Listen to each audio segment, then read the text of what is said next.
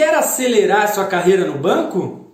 Nesse vídeo eu vou te ensinar uma das principais ferramentas que eu utilizei para chegar à gerência antes dos 25 anos, o gatilho mental da reciprocidade. Mas você pode estar se perguntando, mas Guilherme, o que é um gatilho mental? Antes de mais nada, pode ser que eu precise te explicar o que é um gatilho mental.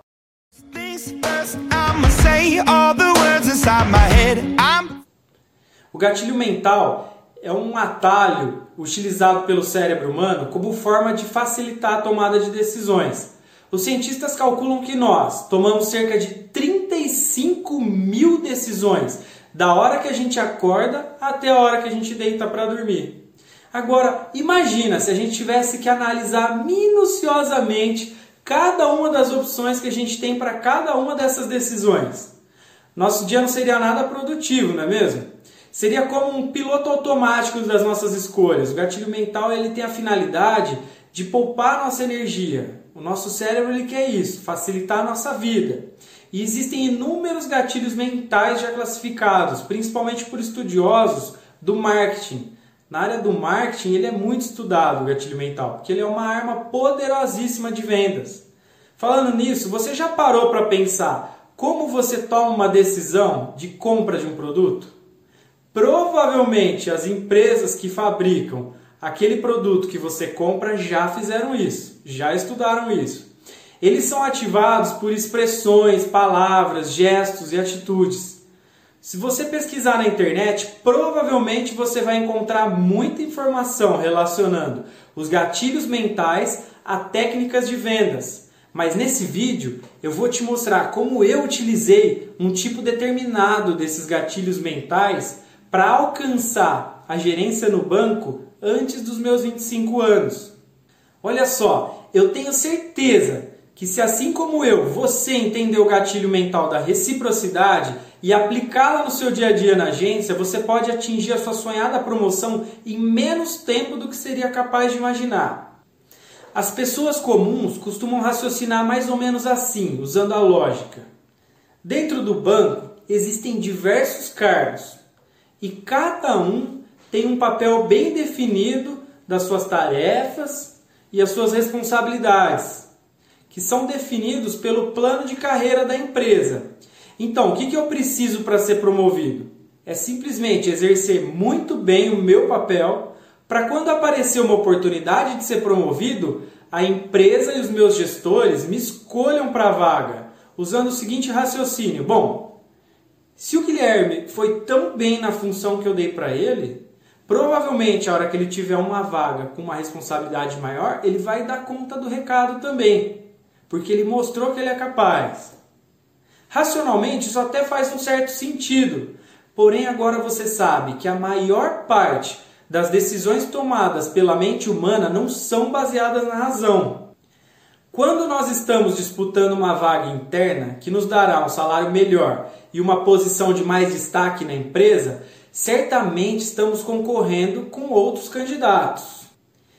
E os candidatos que conhecerem conscientemente ou inconscientemente o gatilho da reciprocidade estarão em maior vantagem competitiva nessa disputa. Guilherme, explica logo como funciona esse raio de gatilho da reciprocidade. Como que eu uso isso para gerar mais valor para minha imagem profissional? Fala aí, conta pra gente. Para ficar mais fácil de entender esse gatilho, eu vou dar o exemplo de uma situação do dia a dia. Quando eu viajo nas férias, normalmente eu me hospedo em um hotel. E lá eles possuem aqueles profissionais que auxiliam os hóspedes no balcão da recepção. Sabe quando você chega, que você é recebido, seu carro vai sendo direcionado por aquela pessoa que trabalha ali na entrada? Muitas vezes, quando o hotel não é um hotel muito top, não é um cinco estrelas, um resort, o que está incluído no serviço desse cara seria somente ele emprestar o carrinho para a gente mesmo levar nossa bagagem até o nosso quarto. Porém, quando você percebe uma grande proatividade nessa pessoa, esse profissional ele carrega sua mala, suas bagagens com todo cuidado e carinho até o seu quarto, antes mesmo de você chegar de repente até lá. Ele se coloca à disposição, se oferece educadamente para ajudar com o que for necessário, meio que automaticamente, meio que automaticamente, você se sente na obrigação, entre aspas, de dar uma gorjetinha ali de retribuição. E acontece a mesma coisa com o frentista do posto de gasolina. Quando ele, sem você pedir nada, ele se oferece para lavar o para-brisa do seu carro, calibrar os pneus. Incrível, né?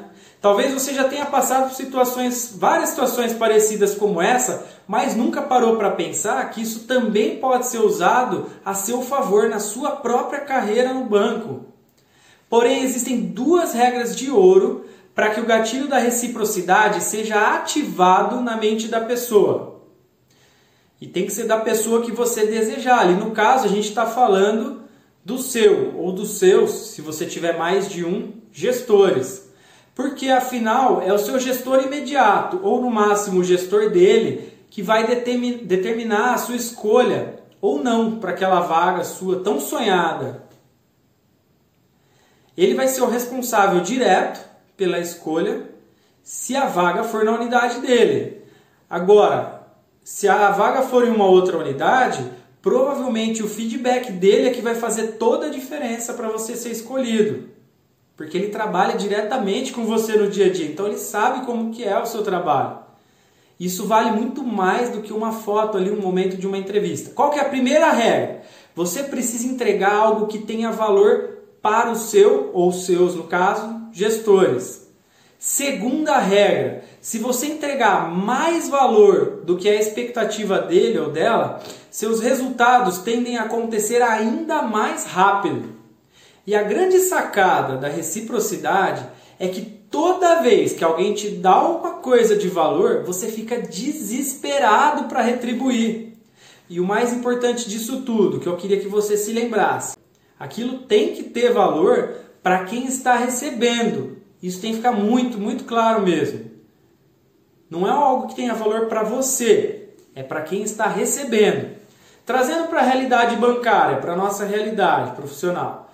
Não é porque você acha que atender bem, de maneira cortês e educada, e com isso conseguir um elogio do cliente lá no canal de ouvidoria do seu banco, que o seu gerente ou a sua empresa passam a te enxergar da mesma maneira, vão enxergar algo como algo de valor. Pode ser que para ele ou ela, você estar no hall da fama da previdência, por exemplo, seja muito mais importante do que isso. Ou ao contrário, mas isso é só um exemplo hipotético, pode ser inúmeras situações diferentes. Por isso, conhecer a expectativa, os valores e as diretrizes da empresa, mas principalmente do seu gestor ou gestora, se faz fundamental. Eu vou te dar mais um exemplo prático de como utilizar esse gatilho mental na sua carreira. Se você é hoje a pessoa responsável por atender a abertura de conta dos clientes do segmento de renda mais baixa na sua agência, mas você identificar em alguns momentos ali oportunidades de captação e realmente efetivar a captação de grandes valores, isso com certeza vai causar uma excelente, uma ótima impressão no seu gestor. Lembrando, se isso for algo que a sua agência e o seu gestor estão precisando naquele momento. Não adianta você fazer isso no momento que o foco é em outro item, entende? eu tinha muito claro dentro de mim, desde que eu entrei no banco lá em 2008, e alguns bons gestores que eu tive reforçaram que isso poderia me ajudar. Eu precisava sempre estar um passo à frente. Se o meu próximo passo era ser assistente, eu precisava agir como se já fosse um assistente, entregar as metas que eram esperadas de um assistente saber as tarefas e as rotinas e me sentir responsável pelas atribuições de quem? Pelas atribuições esperadas de um assistente, mesmo ainda não ganhando para isso. Essa que é a grande sacada.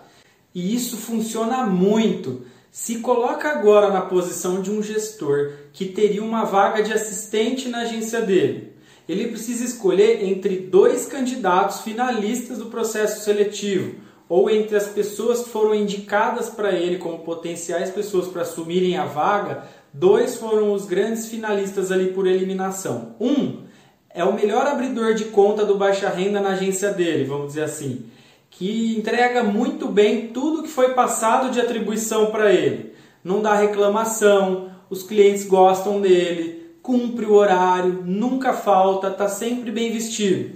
O outro, além de fazer tudo isso, ainda auxilia na gestão das filas, possui um histórico de vendas compatível com o de um assistente, propõe ideias para uma campanha de determinado produto ou sugere uma nova forma de abordagem de vendas de determinado item. Ele descobre algo que outra agência fez e que deu certo no item que a agência mais precisa e leva isso para o seu gerente. Fácil saber qual dos dois vai ser o escolhido, não é mesmo? Essa é a ideia.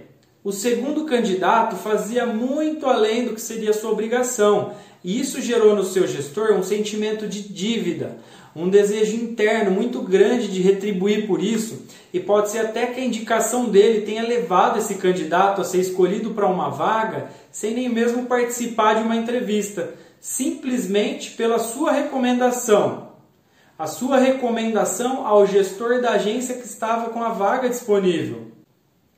Quando você trabalha dessa forma, é como se você criasse uma força superior te puxando para ser promovido. Você sequer precisa se preocupar muito com isso, simplesmente as coisas vão acontecer naturalmente na sua carreira e numa velocidade bem maior do que você vai ter se você ficar naquele pensamento mais tradicional de fazer somente o que é a sua obrigação com muita excelência. You make me a believer